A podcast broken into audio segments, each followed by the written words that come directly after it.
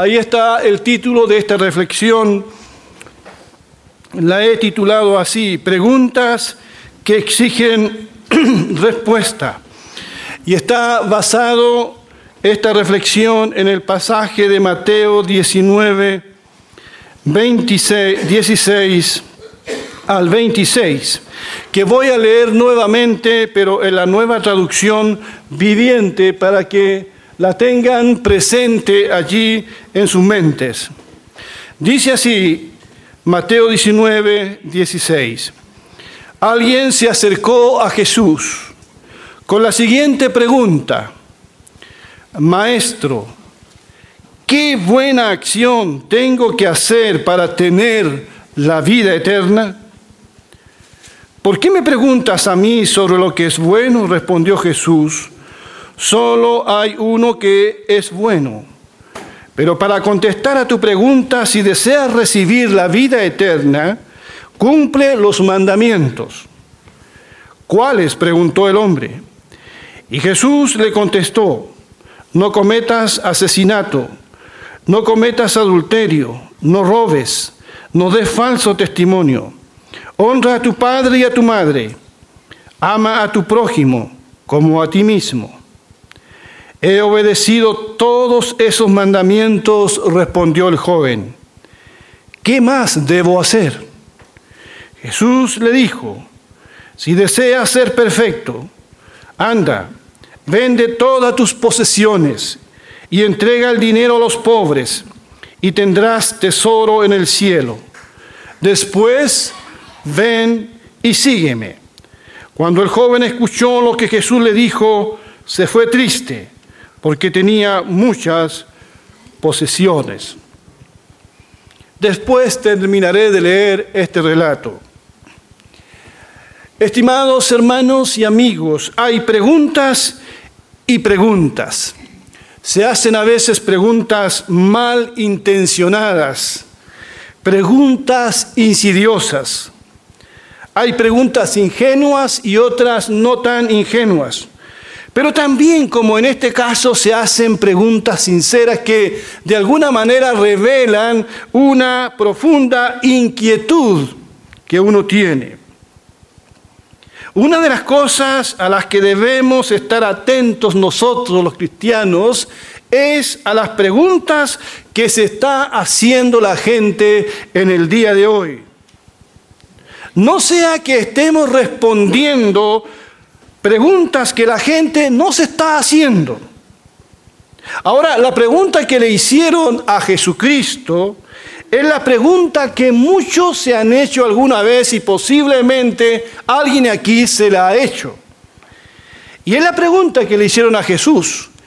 ¿Qué tengo que hacer para heredar la vida eterna? ¿Qué tengo que hacer para heredar la vida eterna? El que hace la pregunta es un hombre joven. Así dice el verso 20. Y esto es interesante, porque cuando uno es joven, por lo general no se hace este tipo de preguntas. Esta es la pregunta que quizás podría hacer alguien que está en su lecho de muerte pero no alguien que es joven todavía. Porque los jóvenes se hacen hoy otro tipo de preguntas. Por ejemplo, ¿qué tengo que hacer para lograr una buena situación económica lo más rápido posible? Podría ser una, una pregunta que el joven de hoy se hace. Así que llama la atención que sea un joven el que le haga esta pregunta a Jesús, ¿qué tengo que hacer para heredar la vida eterna? Según Lucas 18, 18, este es un hombre importante, porque Lucas se refiere a él como un hombre principal, o sea, era un hombre influyente y respetado en la comunidad donde él vivía. Pero curiosamente también era un hombre muy respetuoso de los demás y bastante humilde, porque dice Marcos 10, 17 que este hombre joven vino deprisa corriendo donde Jesús y se arrodilla delante de él. Y cuando se dirige a Jesús, se dirige como maestro bueno. O sea, tiene este joven un respeto por la persona de Jesucristo. Pero no solo es joven, también es millonario. El sueño de muchos, ¿verdad? Ser joven y millonario a la vez. Tener dinero y tener mucho tiempo para gastar ese dinero.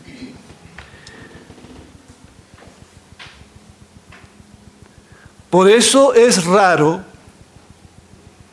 que este hombre que es joven y millonario haga esta pregunta, ¿qué haré para heredar la vida eterna? Pero la pregunta de este joven me recuerda otra pregunta que hizo Jesús. En Mateo 16, 26 está esa pregunta. Y quizás la pregunta que en su ser interno este joven rico se había hecho. Jesús pregunta allí, ¿de qué le servirá al hombre ganar todo el mundo si pierde su alma? ¿O qué dará el hombre a cambio de su alma? ¿Qué piensan ustedes? ¿De qué le sirve al hombre como a este joven ganar todo el mundo y a, la, larga perderse a sí mismo? Y quizás ese era, era lo que atormentaba a este joven. Lo había ganado todo, pero temía por su futuro espiritual, temía, te tenía miedo por su alma. No sabía dónde iba a pasar la eternidad, qué iba a pasar con él después.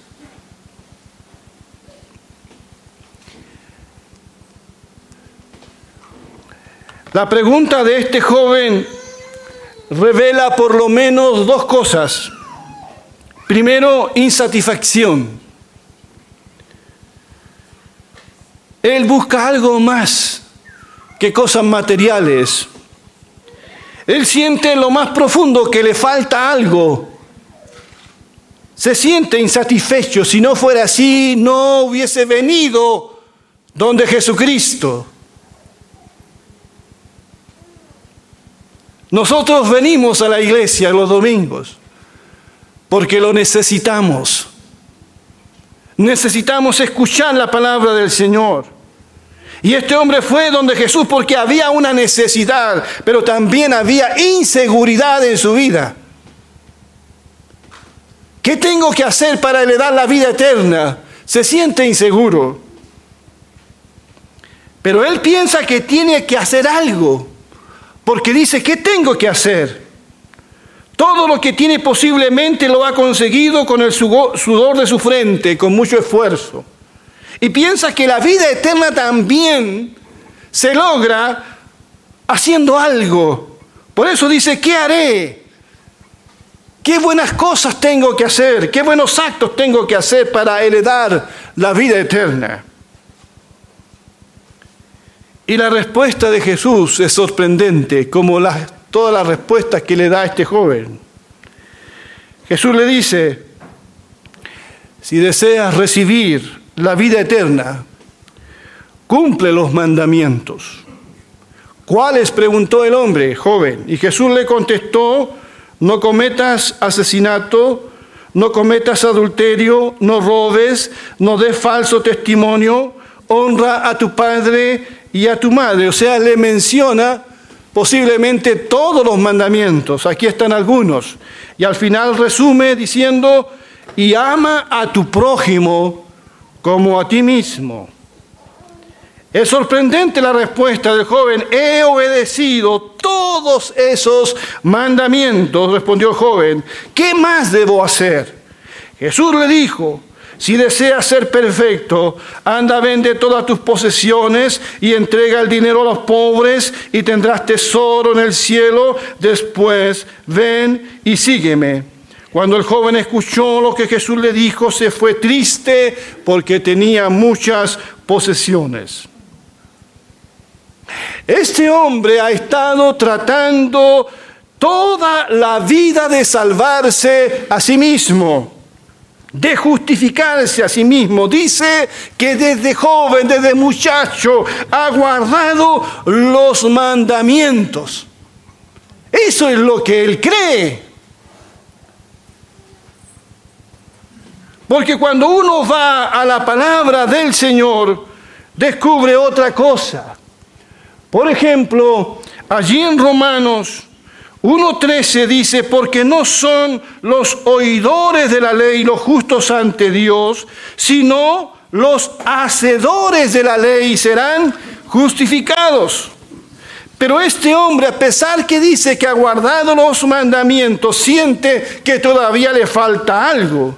Santiago 2, 10, 11 dice, porque cualquiera que guardare toda la ley, pero ofendiere en un punto, se hace culpable de todos. Porque el que dijo, no cometerás adulterio, también ha dicho, no matarás. Ahora bien, si no, como, si no cometes adulterio, pero matas, ya te has hecho transgresor de la ley. O sea, para que uno fuese salvo cumpliendo los mandamientos, tendría que guardar absolutamente toda la ley. Y Jesucristo fue mucho más allá todavía. Allí, en el Sermón de la Montaña, Él dijo, Ustedes han oído que fue dicho a los antiguos, no matarás, o sea, no cometerás homicidio. Y cualquiera que comete homicidio será culpable en el juicio, pero yo les digo que todo el que se enoje con su hermano será culpable en el juicio. Cualquiera que le llame a su hermano necio será culpable ante el Sanedrín, y cualquiera que le llame fatuo será expuesto al infierno de fuego. Ustedes han oído que fue dicho no cometerás adulterio, pero yo les digo que todo el que mira a una mujer para codiciarla ya adulteró con ella en su corazón. Entonces cuando uno lee esta palabra, dice, ¿quién entonces puede decir que ha cumplido con los mandamientos de Dios absolutamente?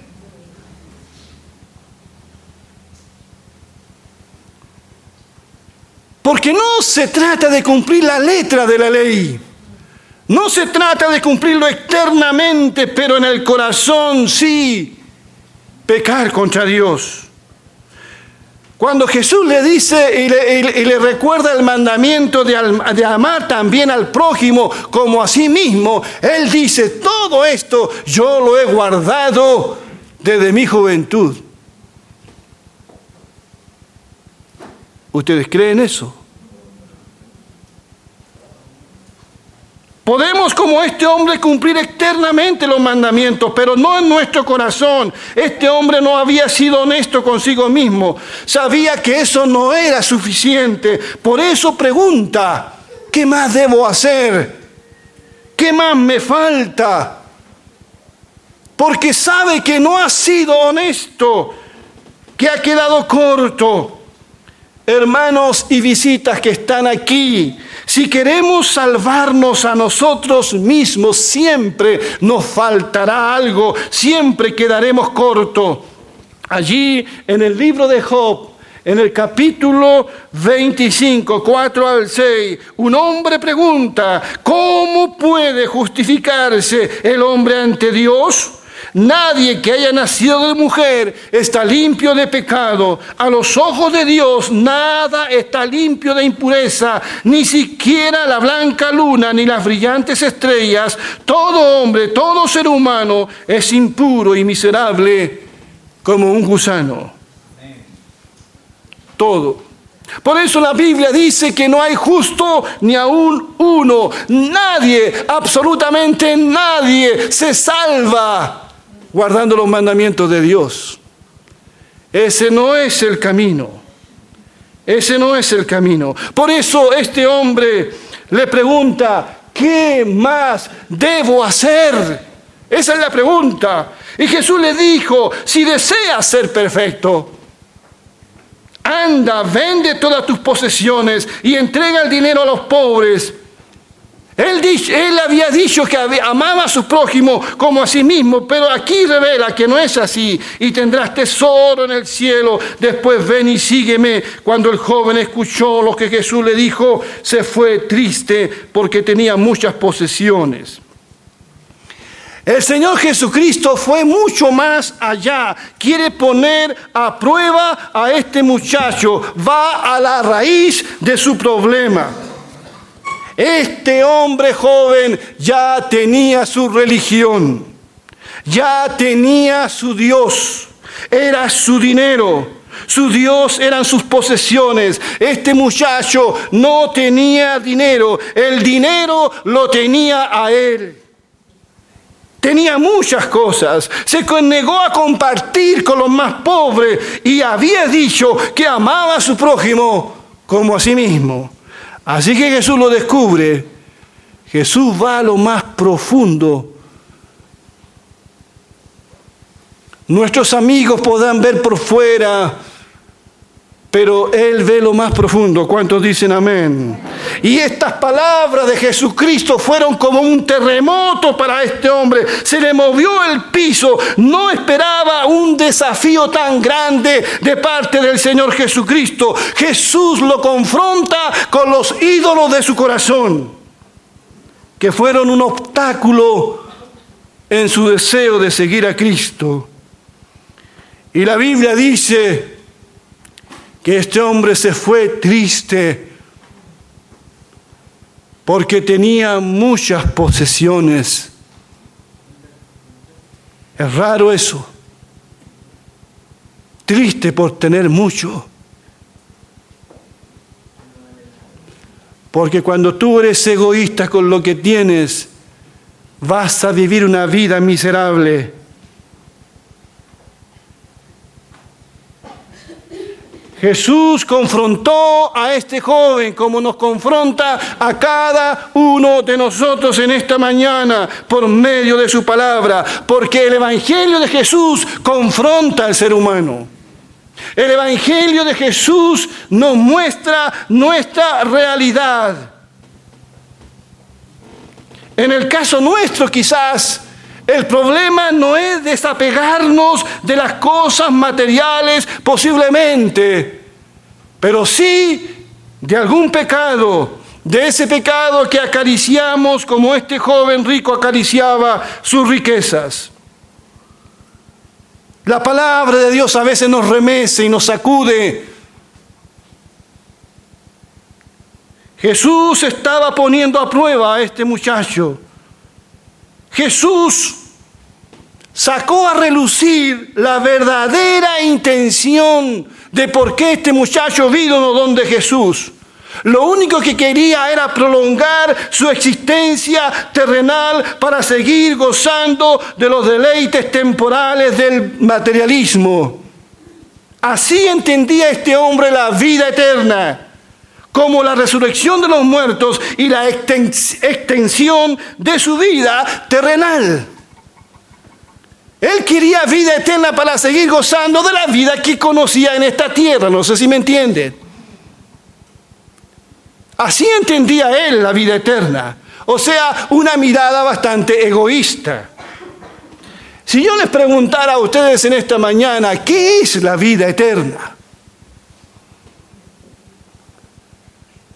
¿Qué es la vida eterna? Yo sé que Walter conoce la respuesta, porque nos habló de eso en, la vigilia. ¿Qué es la vida eterna? Y Jesús lo dice. Juan 17, 3. Y esta es la vida eterna. Lean conmigo. Que te conozcan a ti, el único Dios verdadero, y a Jesucristo a quien has enviado. La vida eterna consiste en conocer a Dios y conocer a su Hijo Jesucristo. Es tener comunión con Dios. Es tener comunión con Jesucristo. Aquí y eternamente. Es gozar de la comunión con Dios. Conocerlo. conocerlo personalmente, gozar de su comunión. Eso es la vida eterna. No lo que este hombre andaba entendía como vida eterna. Esta es la vida eterna. Si tú no conoces a Jesucristo, no tienes vida eterna, no conoces la vida eterna. Si tú no tienes comunión con Dios, no conoces lo que es la vida eterna. Este relato termina de manera muy triste. Jesús vio su tristeza y también Jesús se puso triste, porque este muchacho estuvo tan cerca, tan cerca, pero tan lejos a la vez de conocer al Señor Jesucristo, de tener comunión con Dios por medio de Cristo, de tener vida eterna. Algunos de ustedes también han estado tan cerca de ser hijos de Dios Quizás han escuchado la palabra del Señor y esta no es la primera vez que lo hacen. Quizás tienes un pariente cristiano, alguien ora por ti. Estás tan cerca, pero a la vez tan lejos. Porque puedes estar muy cerca, pero si no tomas la decisión, si no te arrepientes, si crees en el Señor, podrás estar muy cerca, pero perdido eternamente.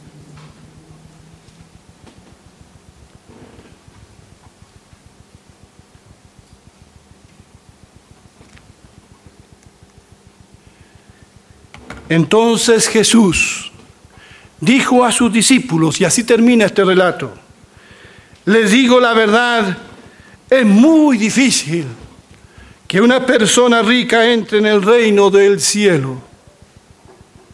Los discípulos quedaron atónitos. Entonces, ¿quién podrá ser salvo? Preguntaron.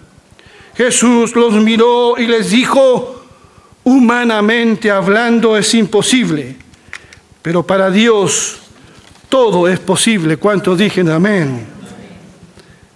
Preguntas que exigen respuestas. Entonces los discípulos dijeron, ¿quién podrá ser salvo entonces?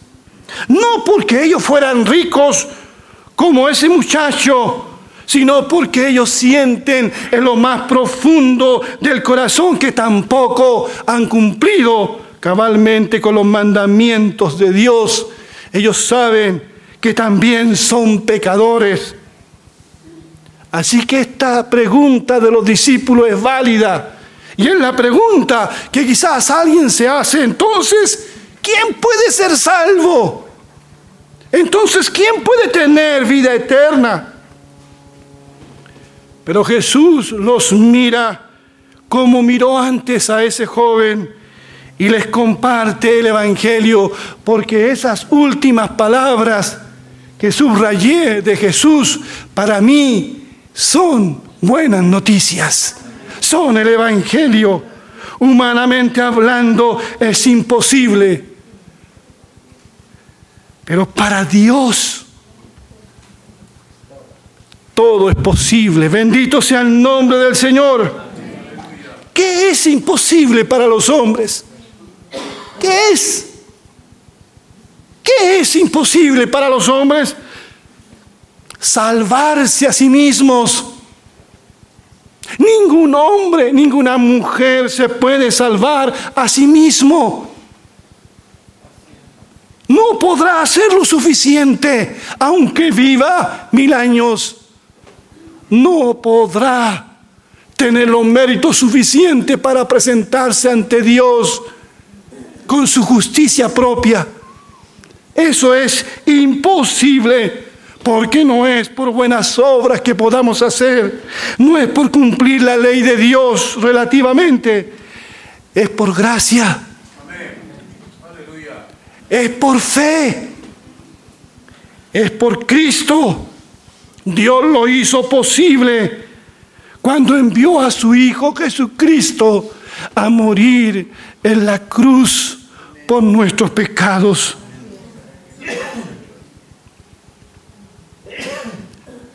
La pregunta de este muchacho está mal hecha. ¿Qué te tengo que hacer para heredar la vida eterna está mal hecha. La pregunta es en quién tengo que confiar para heredar la vida eterna. Porque ya está hecho todo. Lo hizo alguien en la cruz del Calvario. Cuando estaba en la cruz, el perfecto Hijo de Dios dijo, consumado es, está pagado. Yo he logrado la vida eterna para todos aquellos que creen en mí. Por eso, cuando el carcelero de Filipos, ¿lo recuerdan?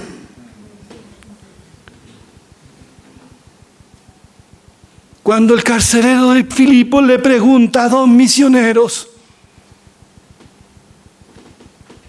grandes misioneros, Pablo y Silas, se arrodilla ante ellos, como el muchacho se arrodilló ante Jesús y le pregunta, ¿qué debo hacer para ser salvo? Y quiero que todos ustedes me ayuden en la respuesta. ¿Qué fue lo que le respondió Pablo? Cree en el Señor Jesucristo y serás salvo tú. Esa fue la respuesta a esa pregunta. Cree. Cree en Jesús. Confía en Jesús y serás salvo. Tú y tu casa.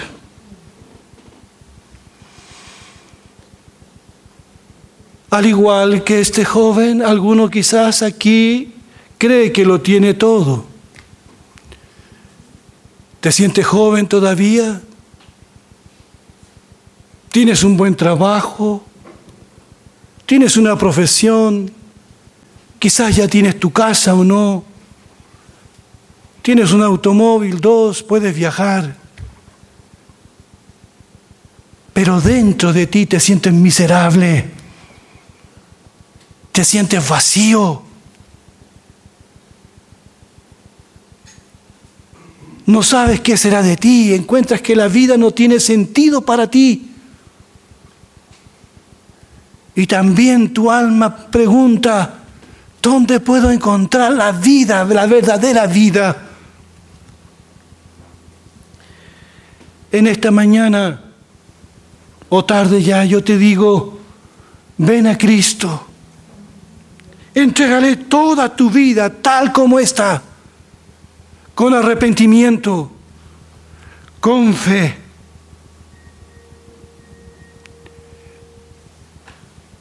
Estaba en el aeropuerto en Buenos Aires y mi hermano partió a la presencia del Señor. Él murió salvo. Él tiene vida eterna con Dios porque siendo muchacho, él entregó su vida a Jesucristo.